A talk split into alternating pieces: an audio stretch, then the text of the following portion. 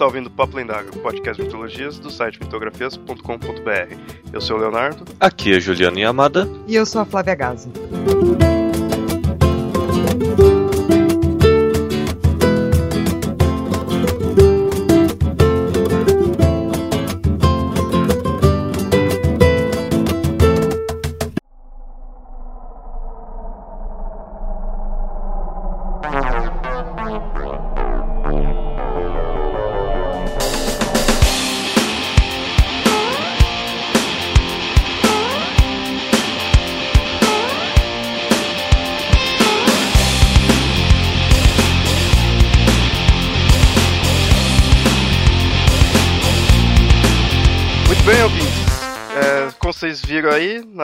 Na, abertura aí, na apresentação dos integrantes aí do cast, nós estamos com uma celebridade aí convidada.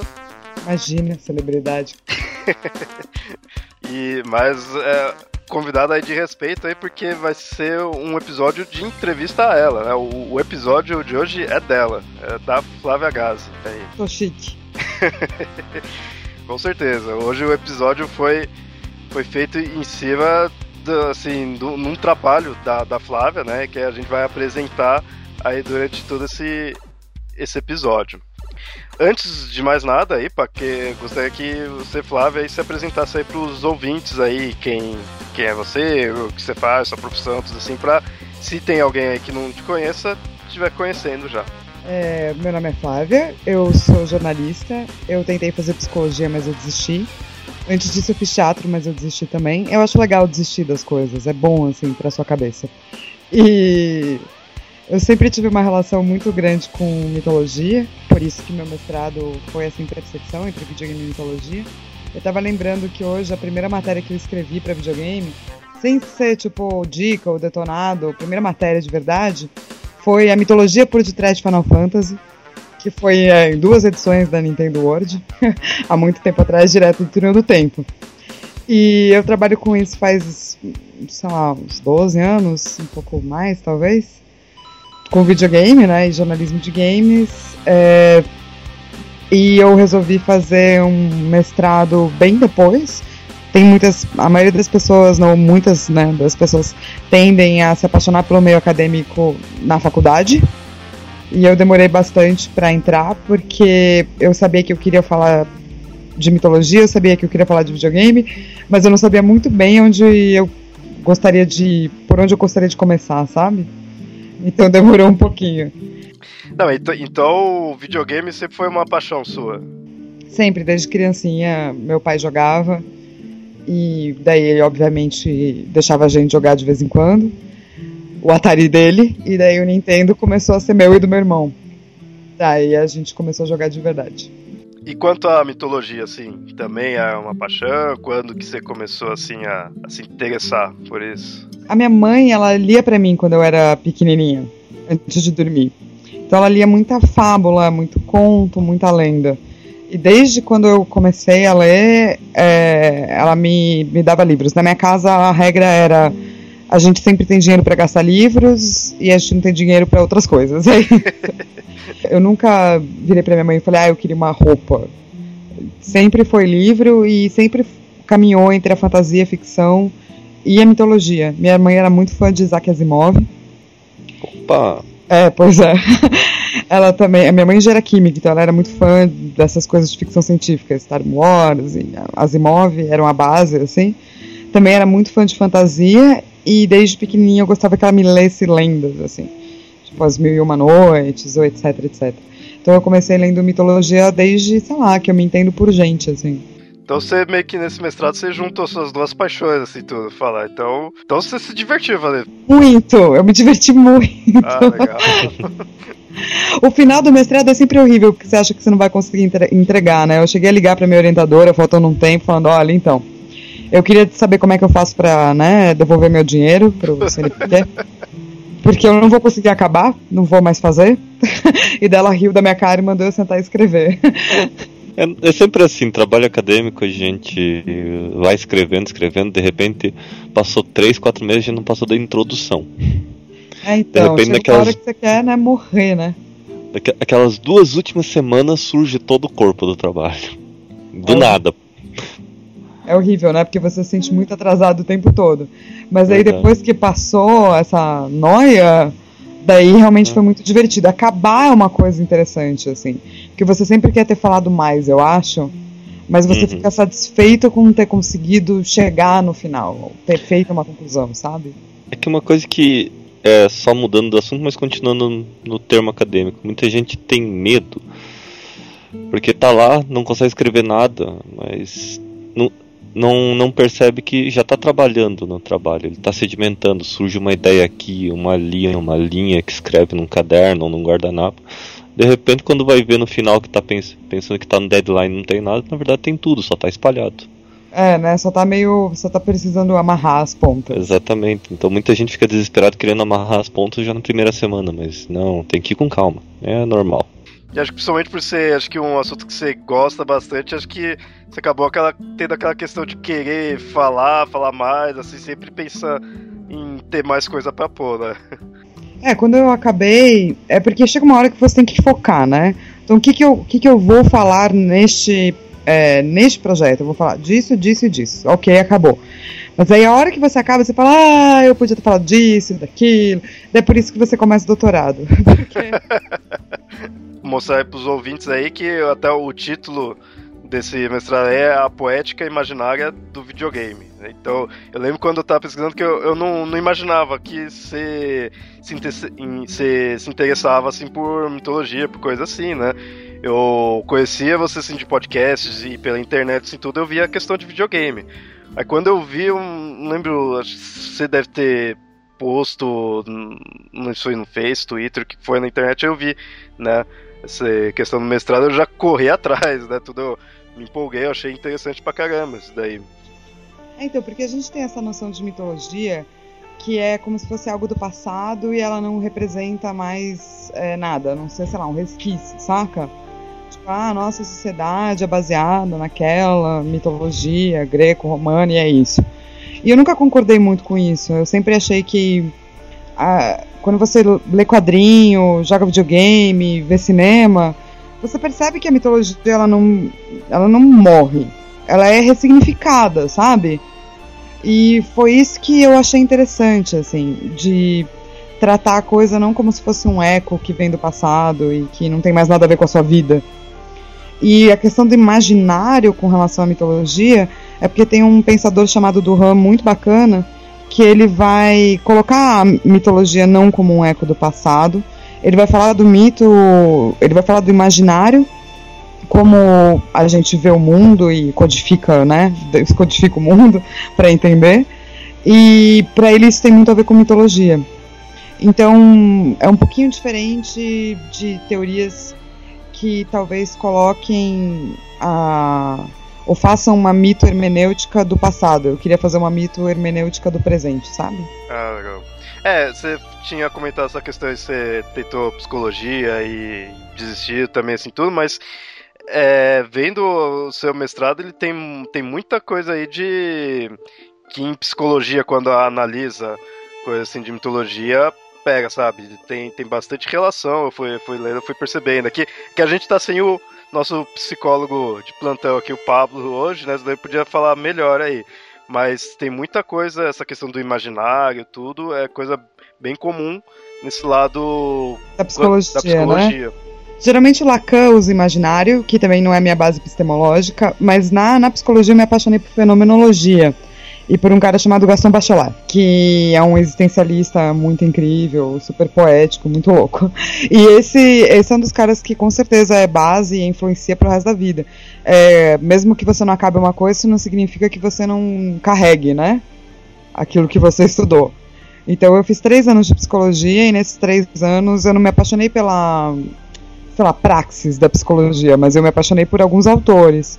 E um deles me acompanha no mestrado, vai me acompanhar no doutorado, não tem muito o que fazer, assim, né? Quando você gosta de alguém. Então, assim, você desistiu, mas foi algo que realmente fez, fez diferença, né? Te influenciou, né? Ah, bastante. Eu acho que é uma das ma minhas maiores influências é, é a psicologia. De, de várias maneiras, para tudo na vida, como jornalista também, mas na, na parte acadêmica, ela daí aparece em evidência, sabe?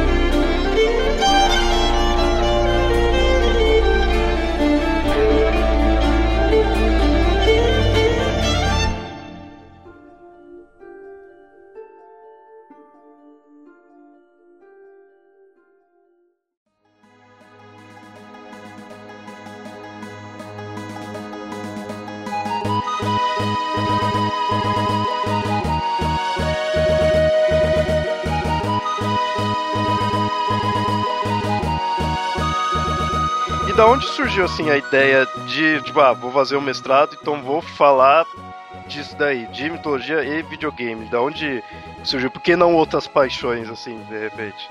Então, na verdade, eu estava fazendo um projeto que tinha a ver com mitologia e videogame, que um dia eu espero terminar quando eu tiver tempo. Por isso eu não quero, tipo, falar tudo. Mas eu estava fazendo esse projeto, eu estava muito envolvida com essa coisa de mitologia e videogame. E um amigo meu chamado Roger Tavares é doutor em comunicação semiótica e ele fez um doutorado sobre videogame. E quando eu estava contando para ele essa minha paixão e, e como o projeto que eu estava fazendo era muito legal, mas ele não ia me trazer, é, eu não ia fazer a pesquisa super aprofundada que eu estava imaginando, né? Porque ele ia me trazer uma parte, mas não a outra, assim. Eu não ia necessariamente estudar e fazer relações malucas. Eu ia só estudar. Daí ele me indicou para fazer mestrado. A priori eu não queria. É, o mestrado sim, mas eu nunca imaginei que eu fosse parar na comunicação e semiótica. Eu sempre imaginei que eu fosse fazer na psicologia ou na antropologia. E ele me apresentou a Lúcia Leão, que é minha orientadora de doutorado, foi orientadora desse projeto e ela faz o prefácio do meu livro. Ela é artista é, e depois foi fazer se especializar em comunicação e processo de criação. E daí bateu porque ela vê é, é uma visão, né? Como você vê o mundo. E nessa linha de processo de criação, as coisas nunca estão acabadas. E o que você quer evidenciar é o processo, é como o processo funciona, muito mais do que o trabalho final. Ou, ou ver as coisas como se fossem simplesmente finais e acabou. E o que tem muito a ver com aquilo que a gente, o que eu estava falando de eco do passado e etc. E essa visão, para mim, caiu como uma luva como aquilo que eu penso da vida e daí que eu resolvi fazer mestrado, mas eu já estava fazendo outro projeto que tinha a ver com mitologia e videogame, que é uma constante na minha vida, na verdade, é como jornalista. Eu, eu fiz alguns textos sobre mitologia e tal. eu tenho um apreço. Olha, legal, legal. É, realmente, eu, eu não imaginava isso. Que, que eu falei, eu, eu conhecia você da internet, sim, da questão de coisa, coisa de videogame, assim, tudo, né? Isso, como quando eu vi, me pegou de surpresa, assim, legal. É, acho que isso é pra quem acompanhava antigas revistas, sabe? Há muito tempo atrás, quando a gente não tinha internet. daí, daí a gente fazia mais matérias com relação a isso, eu acho. E outra coisa, é, em relação ao roteiro. Atualmente os jogos evoluíram muitos. Você também estudou essa parte da evolução do, dos roteiros em relação à evolução da tecnologia dos jogos? É, eu dedico um pedaço muito pequeno para isso, uhum. é, porque não deu tempo, mas com certeza a questão. Tem várias questões que estão ligadas à evolução da tecnologia no videogame. A narrativa ludológica é uma delas, o game design é outra, e mesmo é, o, o processo de criação, o processo de autoria, que videogame é diferente, né? A autoria. Você não tem uma pessoa que é responsável por, por um jogo. Às vezes é uma, sei lá, uma tríade, às vezes são dois, às vezes é uma pessoa que vai para frente, mas tem aquele outro cara. Então, por, porque ele é uma obra de cultura muito plural, muitas dessas coisas foram definidas na trajetória do game, né? Então, eu acho que a, falta até de tecnologia é que permitiu a criatividade possível para a gente contar histórias de maneiras diferentes. Por exemplo, o Mario, o Mario é do jeito que ele é, porque o cara só tinha 7 pixels para desenhar o personagem. Uhum. Então ele falou, cara, eu tenho que fazer algo que seja impactante com 7 pixels. Então um narigão, um bigodão e, né, e um chapeuzinho na cabeça. Então, muitas vezes eu acho que essa não tecnologia foi o que permitiu que a gente que o videogame fosse tão vasto. E na década de 1970 já tinha o Mood, né, que é um jogo online de texto, basicamente de narrativa, assim, que é, era extremamente complexo em termos de narrativa mesmo, e era de 1970. É que, obviamente, ele influencia o RPG e muito do que é storytelling hoje, e a gente, jogador que não viveu essa época, não, não vê que isso já existia, saca? Mas o que eu acho que aconteceu é que, como o público ficou mais adulto, os jogos puderam ficar mais adulto. E com relação à grana, como você tem mais grana para fazer uma produção, você tem mais tempo para se dedicar em como você vai é, mostrar aquela mecânica de jogo, narrar aquela história, fazer aquele mito. E também como acho que deve ter sido mais parte dos seus estudos essa, esse ponto. Você notou alguma evolução, uma, uma maior utilização da mitologia nos jogos modernos do que nos antigos? Ou já que a gente sabe que a mitologia era mais usada nos storytellings, nos RPGs, mais jogos de mesa. E os jogos eletrônicos eles eram mais no esquema mata, mata, mata e avança. Mas você percebeu que existe uma mistura mais de mitologia nos modernos do que nos antigos? Um crescimento até? Eu acho que existe uma questão de é, aprofundamento e complexidade. O jogo hoje ele permite uma narrativa mais complexa, mais complexa, portanto, você vai ver mitos mais plurais. É, mas eu, eu não acredito que os jogos que não tenham mitologia, tipo, in your face, tipo God of War, não tenham mitologia, sabe? Um dos pontos que você aborda, né? Essa questão de ir comparando né, o personagens da, mitológicos com os personagens dos jogos, né? Nessa própria mestrado ali, eu vi certas comparações ali. É, porque eu acho que no, no mestrado obviamente eu me foquei em mitologia grega, mas é, se você olhar e realmente fizer uma pesquisa sobre, sei lá, o, a, a, figura da Amazona, que tem um monte de jogos, e você for atrás da mitologia sobre disso e como isso é ressignificado nos jogos agora, você vai ver que mesmo os jogos que não necessariamente falam que são mitos ou têm mitos, é, os mitos estão lá. Eles só foram ressignificados.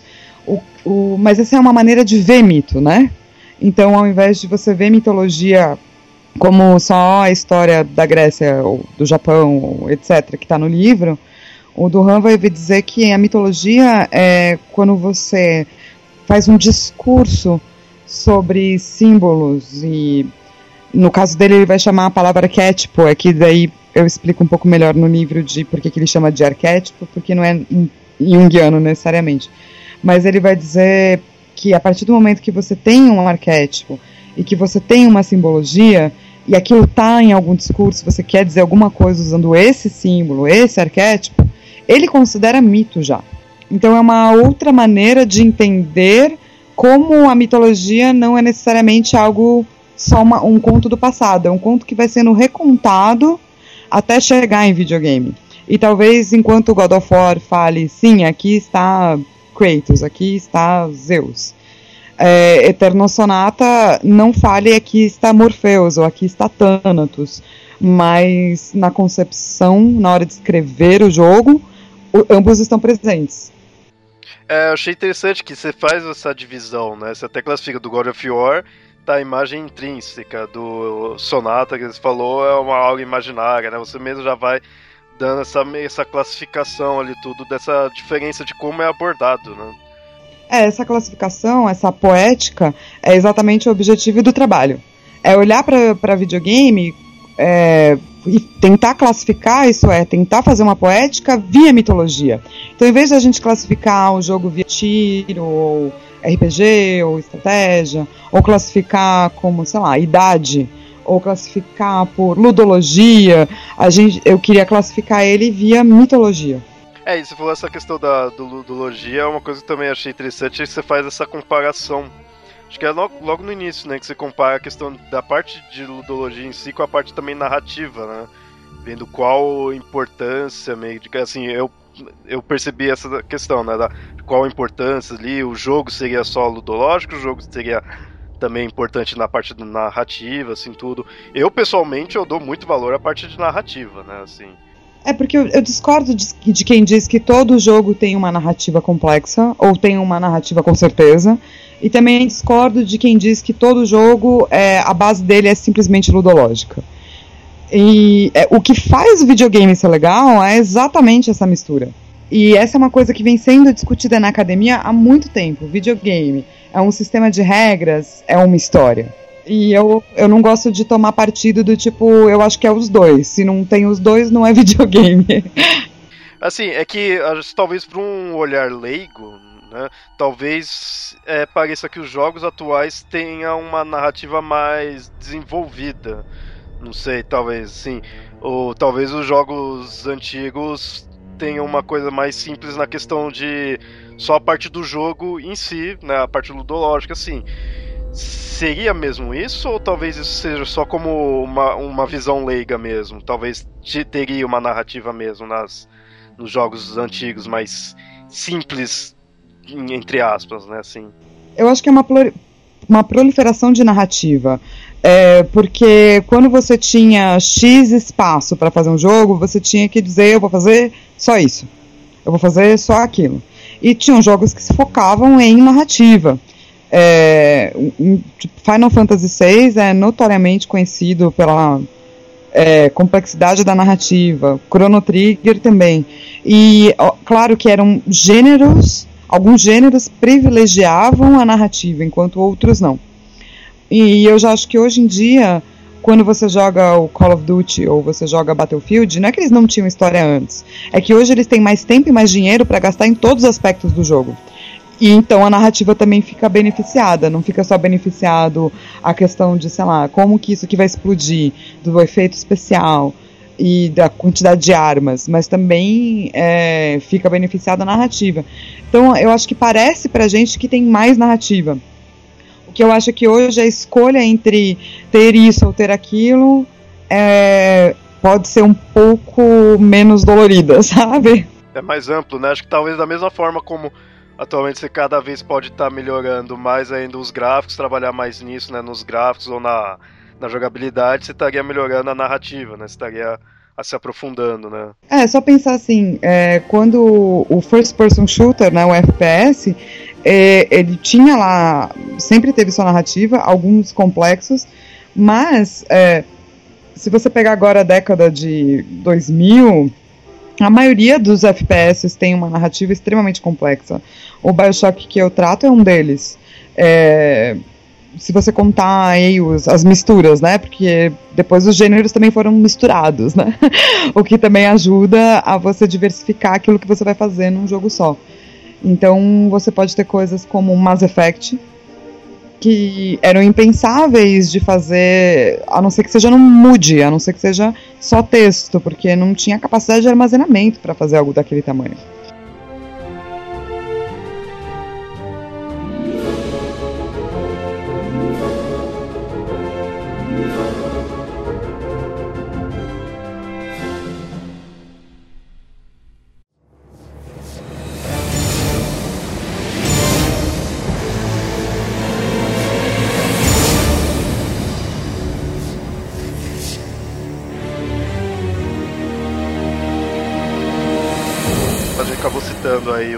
Joga o God of War, o Bioshock e o Eternal Sonata, por que necessariamente esses três jogos você pegou assim pra analisar? Tipo, eu imagino assim, falando de mitologia, normal de pegar o God of War pra citar, né? Porque é um, é um jogo de mitologia ali tudo, a mitologia tá escancarada, né?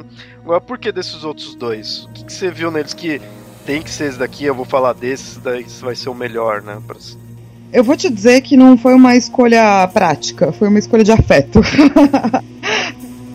é, o God of War foi escolhido porque eu acho incrível ou como eles podem pegar a mitologia, mudar, distorcer, alterar, em algumas partes melhorar, em outras piorar um monte, e ainda é divertido e ainda é incrível. E você, ele meio que redefiniu o que é mitologia grega para uma galera que não sabe, nunca leu mitologia grega. Parte do princípio de God of War. Até a gente é brinca demais. aqui no, a gente brinca no cast que no futuro um dia vão encontrar os gameplays e tudo mais do, do Kratos vão falar, oh, esse personagem realmente existiu. Mitologicamente. É, porque, porque existe, né? Existe um Kratos ainda na mitologia. Então, então, claro, por que não? Eu acho que essa, essa, esse ponto de encruzilhada muito maluco, onde a mitologia vem por conta de God of War, então é por isso que ele é, para mim, ele foi o primeiro escolhido. Não, não porque ele tem muita mitologia, mas como ele faz uso da mitologia, inclusive na mecânica, e como ele criou uma nova mitologia grega, sabe? A questão do Bioshock é uma questão de afeto completa. Eu queria um jogo que fosse questionador, porque eu acho que é, hoje em dia a gente fala muito de escolhas e eu não acho que no mestrado eu teria tempo de falar de um jogo que realmente tem escolhas, tipo Dragon Age, Mass Effect. a não ser que fosse um super antigo, tipo Chrono Trigger. E o Bioshock ele te dá uma mínima escolha e ele é impactante. E ele me impactou muito, muito. E então para mim afetou o suficiente para eu querer saber estudar mais, sabe? E o fato de ter Atlântida e ter um Atlas, e isso está misturado com engenharia genética e com poder, é, Foucault e biopoder, para mim é uma coisa incrível, saca? E o Eterno Sonata era minha wild card, assim, porque ele é um jogo extremamente maluco. É um jogo que se passa no coma de Chopin. Então, enquanto Chopin está no coma, ele entra no mundo de sonhos e ali se passa o jogo. E eu acho que os japoneses são incríveis nesse sentido de abrirem a narrativa e a ludologia de modos que talvez um ocidental não faria, sabe? E o Eterno Sonata, hum, quando eu, quando eu estava jogando, ele é o mais tradicional, eu acho que de todos, em termos de mecânica. Mas, é, por outro lado, ele é o mais completamente maluco em termos de narrativa. Quem faz isso, sabe? Quem faz um jogo sobre o coma de um pianista, compositor. E então todos esses jogos me afetaram. E depois, fazendo a pesquisa, eu entendi que eles caberiam perfeitamente na poética que eu queria realizar, assim, na classificação que eu queria realizar. E eu queria um jogo que tivesse pluralidade de personagens porque fica a, a tarefa de encontrar o mito ali fica mais simples. Eu poderia ter pegado o Eterno Sonata e ter falado de personagens secundários, e mesmo assim você iria encontrar uma hora imaginária. Eu só não, não faço isso porque senão acaba virando um tratado sobre um jogo, sabe? E o objetivo não era fazer um tratado sobre esses jogos, mas era ver eles sobre uma luz diferente do que talvez a gente veja, assim. E, e daí também por afetos, no livro, algo que não tem na dissertação de mestrado, está incluído no livro, é uma breve análise da Terra, que é a protagonista de Final Fantasy VI, que foi a personagem feminina que eu acho que eu mais amei e mais amo até hoje de toda a vida, assim. Mas tudo isso é afeto. A escolha do Ico, o Ico tá lá, também é afeto. Silent Hill 2 está lá, também é afeto. É, eu acho que a primeira, a primeira escolha para falar de mitologia em videogames são jogos que eu gosto, sabe? É, pode ser visto de uma forma vantajosa, porque aí você pegou aquilo que mais. O, o qual você mais consegue perceber em si, o qual você mais consegue sentir essa relação, né? É, eu, eu acho que sim, o afeto é um negócio que eu quero lidar bastante no doutorado, de por que a gente faz as coisas que a gente faz, né? Como a gente é afetado, por que a gente é afetado. E, e com certeza a pesquisa é uma mistura de curiosidade com paixão. E a mitologia é uma paixão e esses jogos também são uma paixão, sabe? É, apesar de eu amar a mitologia chinesa, eu não sei, eu não conheço tanto dela quanto eu conheço de mitologia grega. Então seria uma escolha estranha, digamos assim. Porque eu não, eu não sou, não conheço tanto, portanto não sou tão afetada né, por ela, portanto não tão apaixonada, eu acho, para para saber fazer a pesquisa. Talvez alguns detalhes poderiam passar despercebido. Né? Exatamente, totalmente despercebido. E outra coisa também que a mitologia chinesa acho que inspirou até muito poucos jogos. O, a mitologia grega era muito mais fácil de se adaptar a um jogo porque ela já usava como método herói. Herói supremo, herói com poderes mitológicos, mas que tinha que percorrer um caminho. Então era muito mais fácil você pegar esse modelo heróico do caminho do herói e transpô-lo para um, um jogo. Na questão do Ico, eu falo minimamente bem pouquinho de mitologia oriental, porque é um uhum. jogo oriental, mas eu acho que a mitologia oriental caberia muito bem em jogos tipo Journey, saca? Uhum. É... Viagem. É, eu, eu, consigo fazer uma conexão com a mitologia oriental em alguns jogos, mas eu acho que para mim não seria tão natural quanto aquilo que eu tenho familiaridade, sabe?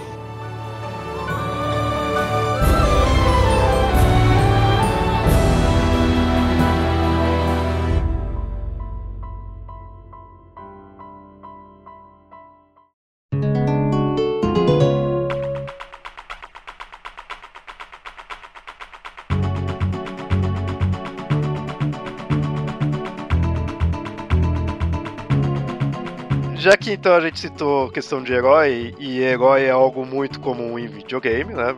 Na maioria das vezes você interpreta um herói, ou um anti-herói, já que a gente citou God of War, né? Mas sempre tem herói ali no meio. Quanto à questão da jornada do herói, essas coisas assim, te influenciou nisso tudo? Ou você buscou sobre isso, né? O que que tem essa tá a relação de, da jornada do herói com essa, esse mestrado seu? Ah, acho que a primeira coisa que você lê quando você começa a entender simbologia ou mitologia é Campbell. E Campbell é um cara incrível. Tem outras pessoas que fizeram jornadas de heróis e classificaram essa jornada como o Prop, que é um semiólogo, um semiólogo russo, muito interessante. Eu não queria classificar o herói. Não, não era esse meu objetivo. Eu acho que talvez o Herói de Mil Faces tenha me influenciado muito mais para esse trabalho específico do que a jornada do herói.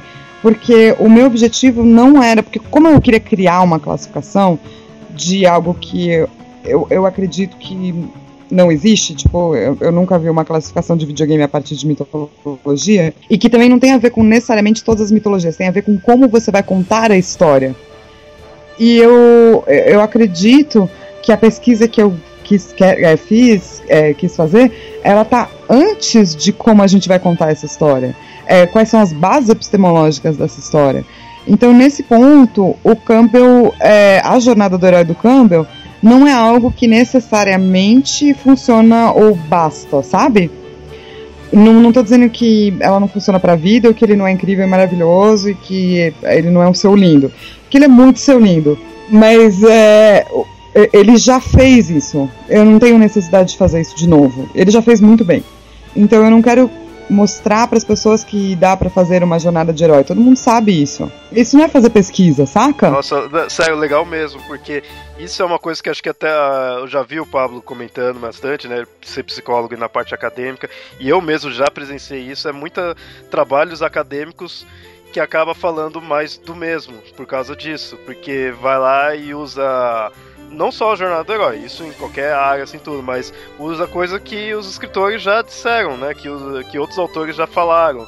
E, então acaba ficando mais do mesmo. É algo que eu, eu, pelo que eu entendi que você quis dizer assim, eu não precisaria estar tá vendo, se você fizesse dessa forma, eu não precisaria estar tá vendo seu trabalho, bastaria eu, eu ir atrás de uma obra do Campbell, né? Eu acredito que teve muita gente que fez trabalhos com relação a Campbell que são muito bacanas. Eu li alguns, inclusive, maravilhosos, assim, que tem insights muito contemporâneos, né? Especialmente no videogame, para algo que não foi escrito na época do videogame necessariamente. Mas é, não é para mim, entendeu? É, eu respeito e eu adoro o trabalho dele, mas é, o meu objetivo na vida não é criar uma fórmula, nem ver uma fórmula, entendeu? No game. Olha só, esse game, todos esses games que você pegar, eles seguem uma fórmula. Vamos colocar essa fórmula. Ao mesmo tempo, nem a, tentar aplicar uma fórmula de narrativa. Porque eu não estou tentando, com, com esse livro, é, inventar uma forma de narrativa. eu só quero evidenciar que existem outras maneiras de você olhar para a mitologia. E daí, nesse ponto, sim, eu acho que falar da jornada do herói acaba caindo na mesmice, porque um monte de gente, não só o Campbell, mas outros pesquisadores muito mais inteligentes e, e importantes do que eu já fizeram, entendeu? Uma coisa que eu achei bem interessante foi que, nem assim, eu eu fiz cinema, assim, tudo, então gosto pra caramba assim, de cinema, então uma coisa que eu puxo bastante no Papo Lendário é co coisas de filmes, comparação, né, de filmes, assim, vendo, vendo a jornada do herói nos filmes, né. Eu sempre tive essa, essa coisa meio natural, né, de ficar analisando dessa forma. E assim, eu já vi aqui essa questão de daí dava para aplicar em outras é, outras histórias, não só de filme, um livro, a, a própria mitologia em si, né, os próprios contos de mitologia e os jogos de videogame. E tem uma parte que eu lembro que você cita que mostra que, assim, o do videogame acaba sendo até mais profundo. Isso pela questão de cada pessoa que joga acaba tendo uma experiência diferente. Então, assim, diferente de um filme, é, essa eu acabei interpretando dessa forma, né? Diferente de um filme onde eu assisto e vai ser sempre aquela mesma história, mesmo que eu possa tirar algumas coisas diferentes que outra pessoa veja, a história é aquela mesma. O videogame, mesmo que ele tenha aquela mesma narrativa, aquelas mesmas fases, tudo, por você estar tá inserido controlando o personagem, fica algo mais pessoal. Então acho que diferencia mais de cada pessoa, sabe? É, eu acho que esse é o ponto, assim. Você pode ver, a gente pode ver o mesmo filme e ter experiências completamente diferentes. A diferença é que se eu apertar play no filme e sair da sala, o filme vai continuar acontecendo. Mas se eu deixar o controle do lado, o game não vai acontecer. Então, o, enquanto o filme depende de uma primeira ação sua, ir até o cinema, apertar o play, depois disso ele não depende de você. Ele pode acontecer. O videogame ele depende do jogador. É por isso que muita gente pega um jogo, joga cinco minutos e fala, ah, não é para mim. Porque se você não tem envolvimento com o que você está jogando, não tem como você jogar. Às vezes não tem nem como você assistir alguém jogando quando é um jogo que você acha chato, entendeu? E eu acho que isso torna a experiência mais, digamos assim, torna o jogador, o jogo e esse espaço, esse mundo ficcional que eles compartilham, é uma experiência de você quase se tornar um ciborgue, entendeu? Porque você está ali acoplado, amalgamado com, com essas com o seu avatar e com o jogo. E eu acho que o cinema pode proporcionar isso e que o quadrinho pode proporcionar isso, a fotografia, a pintura e a arte. A diferença do videogame e é por isso que eu resolvi estudar videogame, é porque ela depende de que você aperte botões. Se você não apertar botões, não vai acontecer. Então eu acho que. Eu não sei se eu chamaria de mais profundo, mas eu acho que é mais. É, é mais determinante, é uma relação mais determinante. O, o, o jogador determina o jogo porque sem ele o jogo não acontece. É claro que se você pega um jogo antigo, ele tem começo, meio e fim, ele não tem um bilhão de escolhas, a história é a mesma, claro mas se você não jogar, ela não acontece. Então, e, e, eu acho que com a questão da escolha agora no videogame é que a gente vai realmente ver essa diferença, saca? Entre cinema e videogame. Eu joguei Dragon Age junto com meu irmão e um cara do meu trampo, né? Porque eu tava na MTV. E o Leonardo, que é esse meu amigo, tava jogando Dragon Age, eu também meu irmão também. E cada um contava uma história de como foi seu jogo. Então eu chegava no trabalho e falava, e aí, o que, que você fez no Dragon Age? Ele falou, ah, matei uma velha mó chata que tava lá no negócio dos magos, detestei ela. Só que ela era, tipo, a única é, personagem que realmente curava de verdade, assim, né? Focada nisso do jogo inteiro. Então ele demorou quatro meses a mais para acabar do que eu e meu irmão, porque ele matou essa personagem. Então foram histórias realmente diferentes. E, e, eu acho que talvez a gente veja agora é, essa. Porque a gente já viu bastante da intersecção, né? De como cinema e videogame são parecidos. Eu acho que agora com os jogos de, que eles estão. Eles permitem escolhas, a gente vai ver a parte que é interessante quando você pesquisa ou cinema ou videogame, né? Que são as diferenças. É, isso é se for ver algo mais que marca mais o videogame que tá cada vez indo mais, a questão de sandbox, tudo, né, que estão fazendo isso, deixando cada vez mais em aberto de você interagir de forma que mude, né, que cada vez vai ser uma forma, uma ação diferente, vai ser uma aventura diferente, né. É, você fazer seu próprio jogo, né? Por exemplo, todo mundo fala, ah, GTA, o game que você pega puta, daí cata puta, daí bate nela e daí mata ela. Eu, como mulher jogando GTA, nunca catei uma puta, desculpa. nunca bate nela e nunca mata ela depois. Não, então eu entendo. não, mas eu posso roubar carros, bater em homens, por que não? Ah, entendeu? certeza, certeza uma coisa que você fez, que é o modo psicopata, né? Finzinho, não, mas assim, você pega, sobe o prédio e faz as coisas. sei lá, 60% da, da, dos jogadores falam, é, GTA, aquele game de bater em puta. Talvez as mulheres, né, os outros 43% pensem, não, cara, é o jogo de bater um monte de mano. Saca? ah, agora tá, tá entendido, tá explicado. É, eu não conheço muitas mulheres que jogaram GTA e foram comer puta e matar ela depois, desculpa. Porque não sei, não parece uma coisa assim normal de se fazer, saca? Quando eu tô jogando. Eu não vejo uma puta e falo, claro, uma boa oportunidade pra eu matar uma mina. Não, mas faz sentido, faz sentido. Se de repente fosse um jogo mais travado, onde o foco fosse esse, né, de matar putas e tudo, não iria chamar tanta sua atenção, assim. Sendo algo mais aberto, você pode ir além do que a maioria vai, assim, disso daí, né? Do que a, os homens ficam jogando, então tem uma coisa que te atrai também, né? Exatamente, quando o jogo vai ficar mais aberto e você tem mais escolha, o meu GTA é talvez seja muito diferente do seu, apesar de ser o mesmo jogo. E isso é muito bacana, porque isso tem muito a ver com aquilo que me afeta, mas não afeta você e vice-versa. Então, para muita gente, é, sei lá, quando é, o GTA não tinha muita história, era mais legal. Porque o cara podia ficar solto mais fazendo o que ele quisesse. Pra mim, eu gosto mais é de jogar história. Então, antes de eu sair por aí, sei lá, tentando matar tubarões e etc., roubar todos os veículos possíveis, eu termino a história. Mas esse é o meu GTA, saca? Isso que é uma, uma- um ponto bem importante no- nos videogames atuais, é o ponto da narrativa. Do você ter ah, tuas escolhas e elas terem consequência nas tuas ações futuras.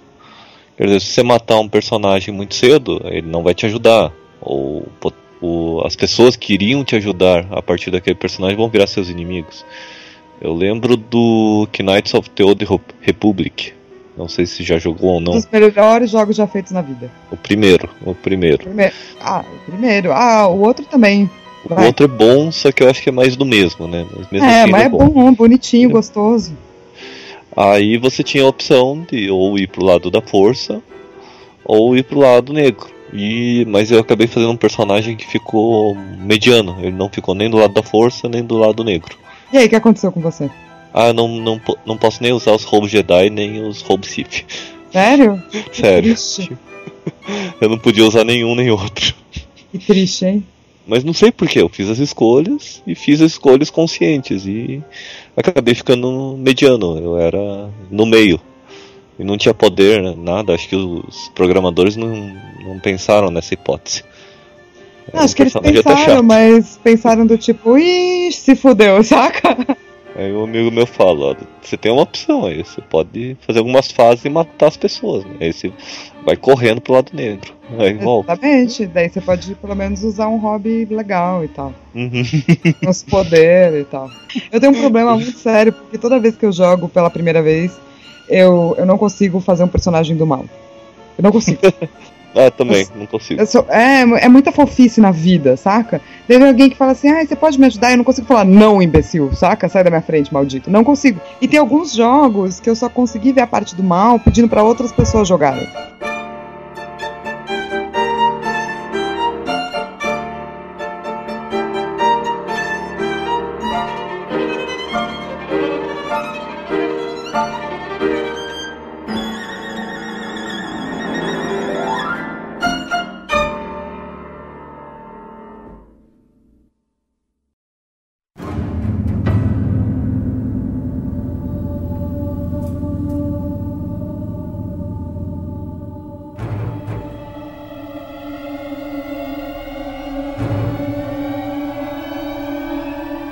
Acabei de achar alguma coisa que você faz um comparativo entre o a Divina Comédia do Dante Alighieri com o jogo Dante Inferno de Dante, Dante's Inferno. Então, Ah, com relação à Divina Comédia e o Deus Aham. Inferno, é, essa é uma parte que eu uso para exemplificar para você quais são Uhum. as formas de tradução de um conteúdo para o outro que são aplicadas na semiótica. Porque eu acho muito chato só falar da teoria e não te dar um exemplo, saca?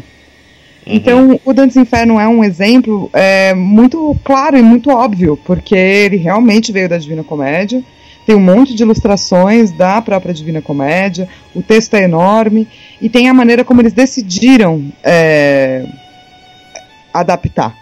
E essas decisões são muito interessantes e importantes na hora que você está estudando como é que o, o mito faz passagem, sabe? Como que ele se transforma de uma coisa para outra. E a coisa que eu acho mais legal é o protagonista, né? Porque no, na, na Divina Comédia é um cara magrinho, bizarrinho, que se perde numa floresta e tipo, e aí, filho, já era, saca? Perdeu, Playboy. E, no, e na Divina Comédia ele é um cara muito forte, com uma cruz, tipo, entalhada, costurada no peito, assim. E eu acho essa adaptação é, muito interessante, porque sem um mínimo de heroísmo, talvez o jogo não teria funcionado. Mas é interessante isso daí, que foi essa questão das releituras, né? E, e acho que é através dessas releituras que dá pra fazer as, as comparações que tem no, no junto aos personagens, que tem aí já, já de outros jogos, né? Que você faz várias comparações de personagens, pondo desde. vai, vai além de, de jogos, né? Você pega até de séries, tudo assim. Isso eu achei legal pra caramba e tudo, que aí mostra que são releituras, né? É muito interessante ver como é que uma imagem passa de um lugar para o outro, né? E daí usar só o videogame me pareceu meio. A gente não ia poder ver tanta coisa legal, saca? A cultura pop é tão plural, tem tanta coisa divertida e tem tantas releituras realmente. Então eu acho que o objetivo, depois de mostrar para você qual que eu acho que é o simbolismo que está importando para aquele momento daquele jogo, por que não mostrar a trajetória que essa imagem fez na cultura? E daí é claro que é, é como se fosse uma, é uma coisa meio política, né? Porque daí eu também estou dizendo para você que eu considero videogame cultura. Mas, mas, é legal que isso daí, ao meu ver, assim, serviu meio que, tipo, como o mestrado inteiro ali tudo é voltado para videogame, no final você pega e mostra, ó, se você não tá convencido que videogame pode ser feito essas analogias, tá aqui outras coisas que também se faz essa analogia da mesma forma. Na questão de que você mostra personagens que podem ser comparados desde videogames a outras mídias, né? Então, isso eu achei legal. Que você pega o. Que nem da caixa da Pandora, que tem o do God of War. Aí eu achei legal que foi, foi umas comparações assim que quando eu vi, eu, puta, faz sentido, mas é uma coisa que eu, muitos eu não tinha imaginado. Você, você consegue comparar a caixa de Pandora com a escotilha do Lost, sabe? Isso eu achei muito legal. Ah, obrigada. Que bom que você não tinha imaginado. Porque isso, isso é que é bacana, é a gente entender como coisas diferentes, assim. Eu acho que talvez até chamar o Kratos de Pandora seja um, né? Talvez um pouco ele não estranho. ia gostar, né, muito. então não sei, depois daquele final, talvez ele ame, vai saber. Vou perguntar, né, se um dia o livro for traduzido, eu entrego um pro David Jaffe ou pro, pros criadores e falei, e aí, mano? Ele ia me matar muito ou só um pouquinho, né? Você fez também um comparativo que eu achei interessante sobre. Eu também acho que eu não sabia que o Pyramid Head era um anjo castigador. É, na verdade, esse é, é o que eu acredito que ele simboliza, sabe? Exato. Quando você lê os extras e pega os livros que de Silent Hill e etc, etc, uhum. eu acho que fica bem claro que o objetivo deles ao criar a parapsicologia é, é tentar criar um mundo onde os demônios são seus. E se eles são seus e íntimos, Uhum. Então, pera lá, né? Tem muita coisa a ver com a, o seu próprio castigo, né? O castigo que você está trazendo para você mesmo. Exatamente. Não, não é citado no seu, no seu trabalho, mas eu lembro daquele jogo Amnésia. Sim. Que ele usa o seu próprio medo interno como base do jogo. Isso sem falar de que, como o personagem ele é muito mais parecido com o jogador, o medo fica muito mais forte, apesar do recurso gráfico não ser tão forte, o, o recurso de roteiro, o recurso psicológico é muito mais bem bolado né? Eu vou dizer que eu não usei amnésia né, na dissertação, no livro, porque toda vez que eu fui jogar, tinha algumas partes que eu fechava o olho e tal. Então eu não eu acho também. que eu sei a história inteira. eu acho que eu perdi uns pedaços. tipo, joga, joga longe, saca o fone de ouvido, acende a luz e fala, não, chega. E a história continua rolando e tal. Uma coisa interessante que acho que eu não vi aqui no teu, teu artigo, mas possivelmente você deve estar abordando em partes. Que o próprio jogo, como você é o protagonista, ou você está participando do jogo, você tem um medo de que algo ocorra com você. Mesmo que vá, desliga o computador, você está lá ação, vai trabalhar no dia seguinte, normal. Mas o teu personagem sofreu algo. E, geralmente esse medo de sofrer com alguma coisa fica intrínseco dentro de nós. Não sei se então, você chegou a estudar coisa, alguma parte. Essa coisa do que fica e uhum. de como a gente é afetado, não, eu não tive o menor tempo de fazer isso no mestrado, porque isso é coisa realmente para doutorado, saca? Uhum. É o que eu estou fazendo agora. então, o meu, meu estudo agora é baseado nos rastros que o videogame deixa, como experiência simbólica, é, e o que isso fica no nosso discurso e como isso é afetado. Eu não sei te dar uma resposta para isso, porque eu estou realmente ainda no no meio da pesquisa. Eu não tenho nenhuma resposta, eu só tenho dúvidas. que é algo interessante até, que no. Voltando um pouco assim, mais uma explanação minha, né? Que no Amnésia você tem muito medo da história. Porque basicamente o personagem principal é um, um ser humano normal que você se identifica. O Alan Wake, se não me engano, também é, chega a um ponto parecido. Agora, se você está no, no Batman Arkham City ou Arkham Asylum, você se sente até mais corajoso, porque você está no papel do Batman, você ousa um pouco mais.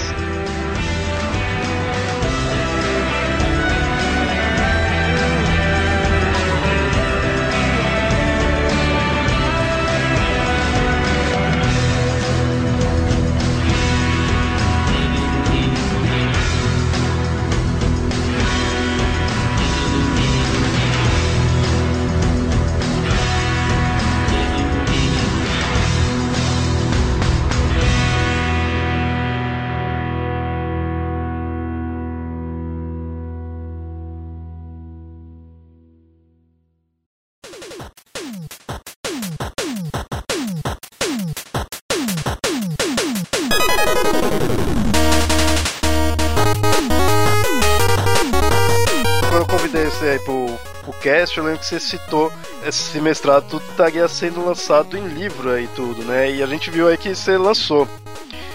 Qual que é a diferença? O que, que mudou? O que, que foi o processo aí de tornar o, o seu trabalho pro, pro livro em si? Olha, o que eu acho assim, tem uma certa adaptação, é claro. Apesar de que eu sempre tento escrever de modo claro. Eu, eu não sou a favor de pesquisa que não pode ser entendida por todos. Algumas palavras, tipo mito hermenêutica, poética, elas são palavras que definem a sua linha de pensamento. Então não dá para mudar.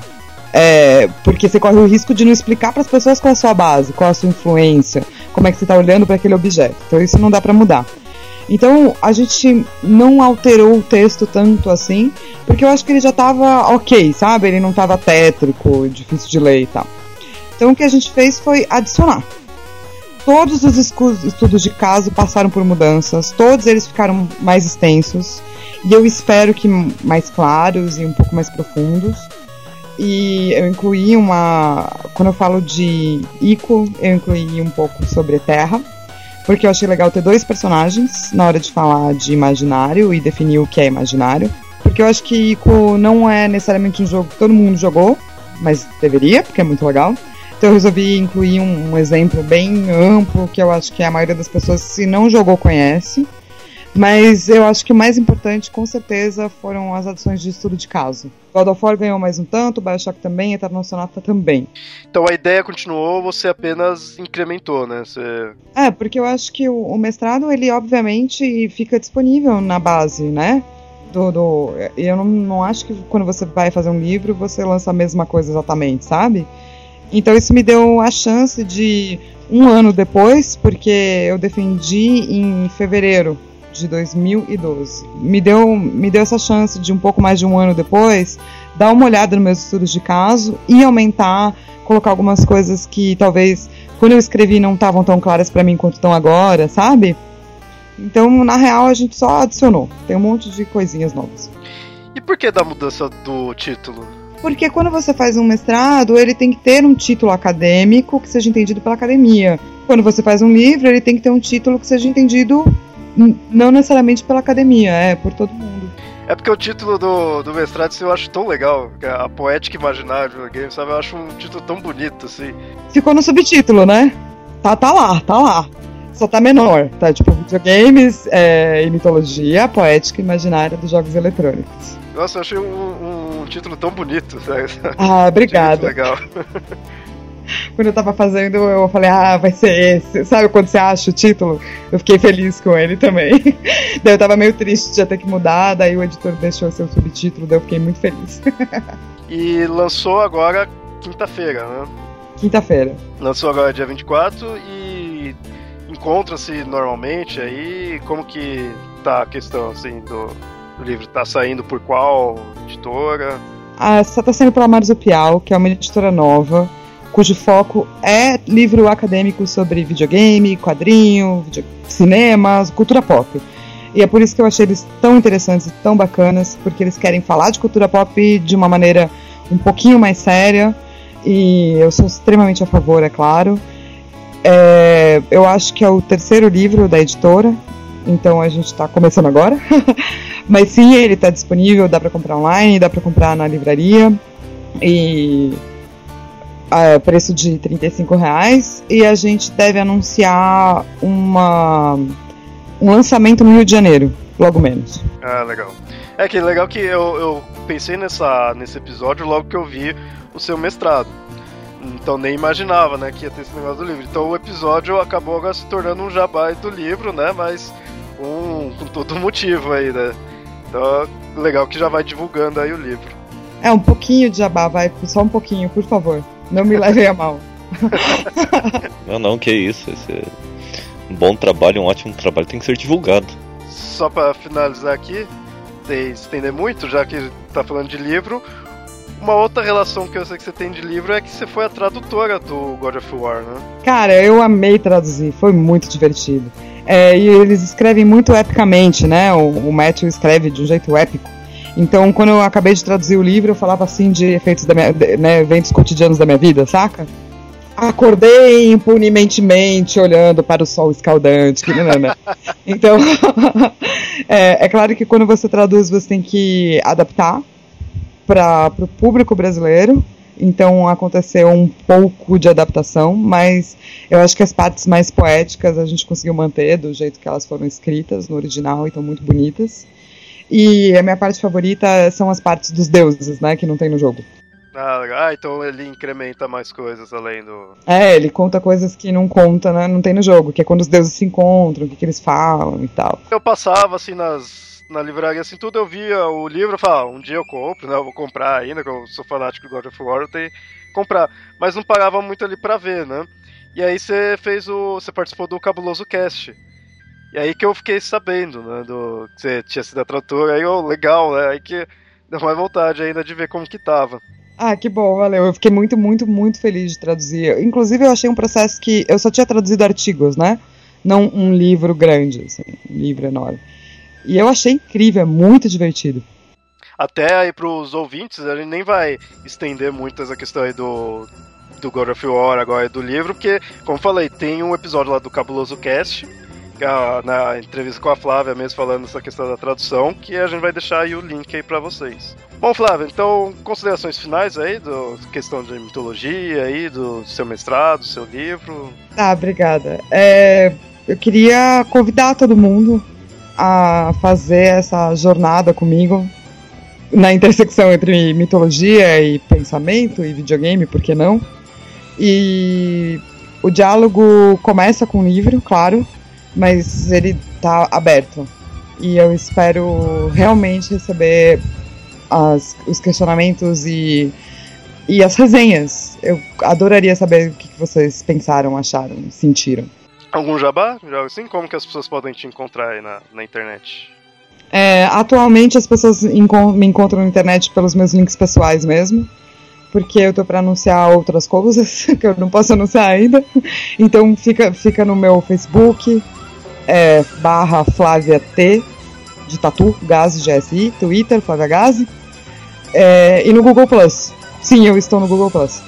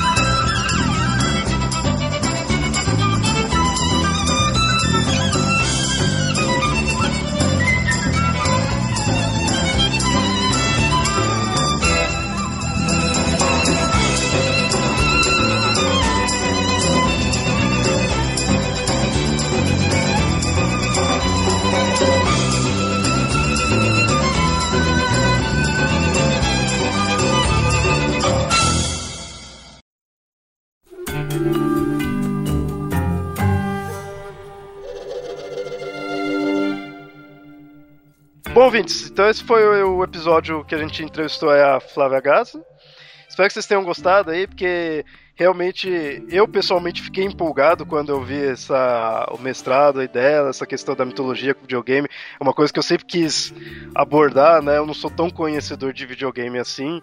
Então é interessante ter ela assim que aí puxou já, fez já um trabalho próprio disso, né? Próprio dessa comparação. Então eu fiquei empolgado, eu gostei bastante. Então eu agradeço muito aí, Flávia. Obrigado por ter participado. E espero que os ouvintes aí vocês tenham gostado também. Vão aí, comprem aí o livro da Flávia aí e digam o que vocês acharam. Então comentem aí no site e mandem e-mails aí para fotografias@gmail.com. E até mais. Obrigada para vocês. Posso, posso, posso? Posso dar tchau? Pode, posso pode, dizer... pode. Obrigada para vocês é, por, por passar esse tempo comigo. Obrigada por você que ouviu eu falando por uma hora. Muito obrigada por não ter desistido no meio. e é isso. Até a próxima.